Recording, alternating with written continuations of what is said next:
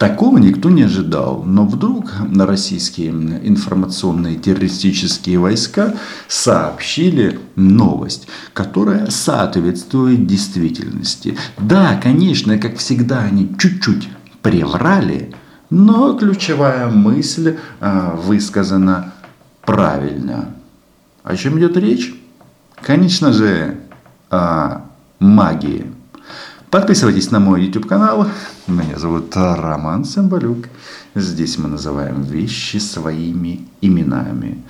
После того, как а, российские оккупанты потеряли десятки тысяч а, убитыми и ранеными, нужно каким-то образом пропаганде объяснить, а почему, почему российские военные оказались настолько смертными и вот на помощь пришли всякие тут непонятные товарищи, а культурологов, которые, хм, цитирую, а, приписывают солдатам вооруженных сил Украины использование черной магии. Так вот, тут важно. Ну, насчет магии я не знаю, черная она или белая. В нашем деле главное, чтобы сдохли российские оккупанты. А далее в цветах магии мы будем разбираться после войны. Так вот, а, почему я говорю о том, что это а, российское информационное агентство ТАСС, а, которое раздало эту новость, не соврала. Что заявила культуролог на службе Э, на службе российского рейха Екатерина Дайс. Авторы заклинания проводили ритуалы по укреплению оружия или просили послать им больше оружия. Так вот, наши просьбы услышаны. Слава Украине!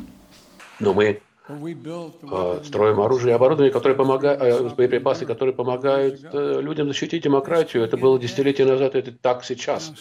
А один из наиболее эффективных систем вооружения – это Javelins противотанковые, которые производятся здесь, буквально здесь, на этом предприятии. Очень портативные, их легко переносить, а они очень точные.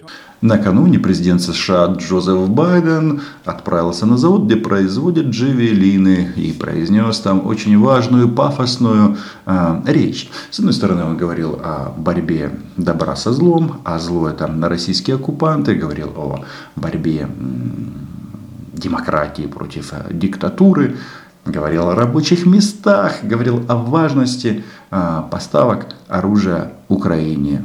Это ли не магия? Кто бы мог подумать об этом еще два месяца назад? В то же время женщины, не только мужчины, но и женщины, которые сражаются за свою страну и мы знаем, что Соединенные Штаты ведут, э, возглавили усилия всех наших партнеров и союзников по всему миру для того, чтобы украинцы смогли защищать свою страну, чтобы у них было необходимое оборудование военное и боеприпасы, чтобы защитить себя от путинской агрессии. И многие совершаются военные преступления там. Но мы мы не всегда это видим. И не всегда видим работу, которая настолько важна, благодаря которой все это возможно. Это вы. И это не привлечение, это вы. Вы американские производители оружия. И, конечно, что мне хочется сказать, дорогой Джозеф, Джавелин это хорошо, но это оружие ближнего боя, по сути. А нам а, нужно российские колонны полить на большом расстоянии, поэтому, конечно же, если в следующий раз ты отправишься на завод, который производит артиллерийские системы, реактивного, реактивные системы залпового огня, ну и ударные дроны, и куча-куча всего того, что а, предусмотрено ленд-лизом, это будет здорово. В общем, другими словами, Джозеф Байден начал подготовку к промежуточным выборам у них а, в стране и всячески использует а, российское военное вторжение, чтобы показать американцам, что они на правильной стороне истории. Ну, а, конечно, После этого на службу в ФСБ, ой, в российский террористический этот э, террариум информационный призовут э, этих специ специалистов по магии. Хотя вот эти вот товарищи, чтобы вы понимали, они же очень плотно работают с Владимиром Путиным, считают, что это вот российское зло должно быть а, защищено от чар добра. Но, как показали дживелины, а, никто не бессмертен. И Владимир Владимирович, э, дед войны, повелитель бункера в том числе. Что интересно? Значит, смотрите. С одной стороны, нас обвиняют в использовании черной магии. С другой, э, в Украину нескончаемым потоком идет ленд-лиз. Это хорошо. Это очень и очень хорошо, потому что, потому что благодаря вот этой российской фашистской политике Украина э, окончательно изменилась, и э, здесь э, кремляне могут пытаться установить исключительно оккупационный режим со всеми вытекающими последствиями для нас, но опять же оккупационные режимы долго не держатся. О чем я говорю? Ну, во-первых, смотрите, в Украине не осталось сторонников Советского Союза. А 9 мая ассоциируется с Днем памяти. Это последний э, опрос э, социологической группы «Рейтинг». Еще раз, 87% украинцев не жалеют о распаде Советского Союза. А это же главная скрепа, с какой они сюда, российские оккупанты, прутся. Что они э, делают в первую очередь? Они восстанавливают э, памятники Ленину. Вы представляете, каким это э, нафталином отдает, каким это отдает безумием, э, атовизмом. В то время, когда люди создают э, группировки Starlink, э, спутников Starlink, которые раздают беспроводной интернет,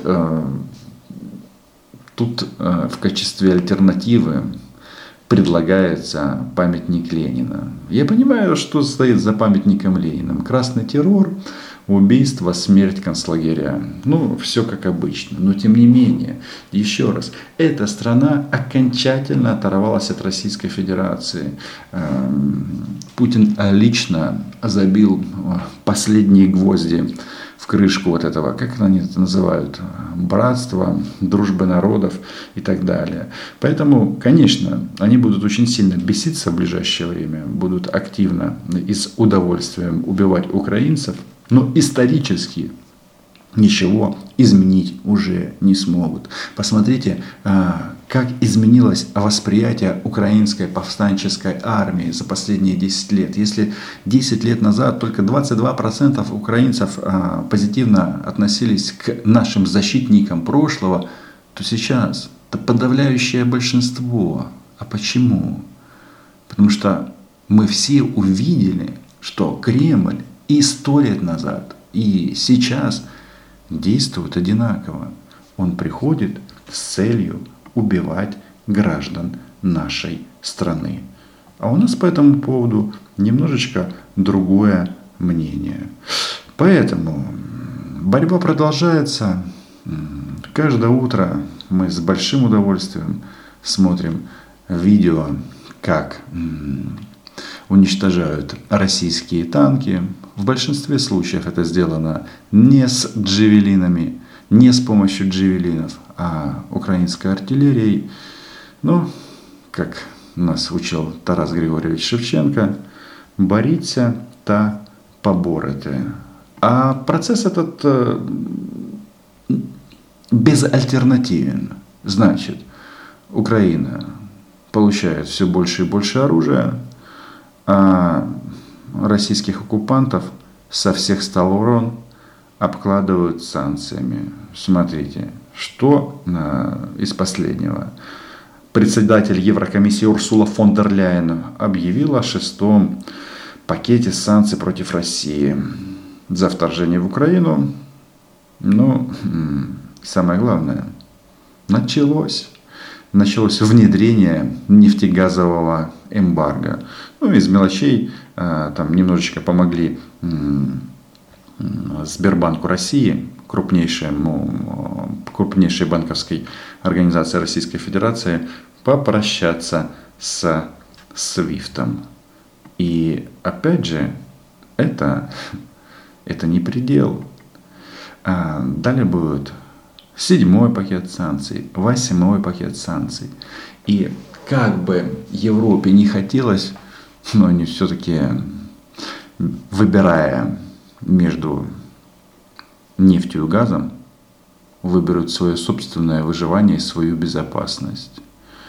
Ну а орки дальше будут потом наговаривать на канатопских ведьм, которые используют магию, в результате которой у российских солдат сначала перестают работать приборы, а потом они неожиданно умирают.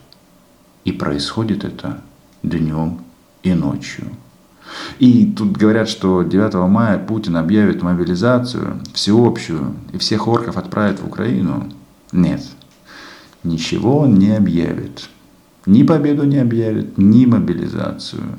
Потому что объявить, побед, объявить мобилизацию 9 мая, это значит зафиксировать перед всей планетой, что Россия в Украине проиграла.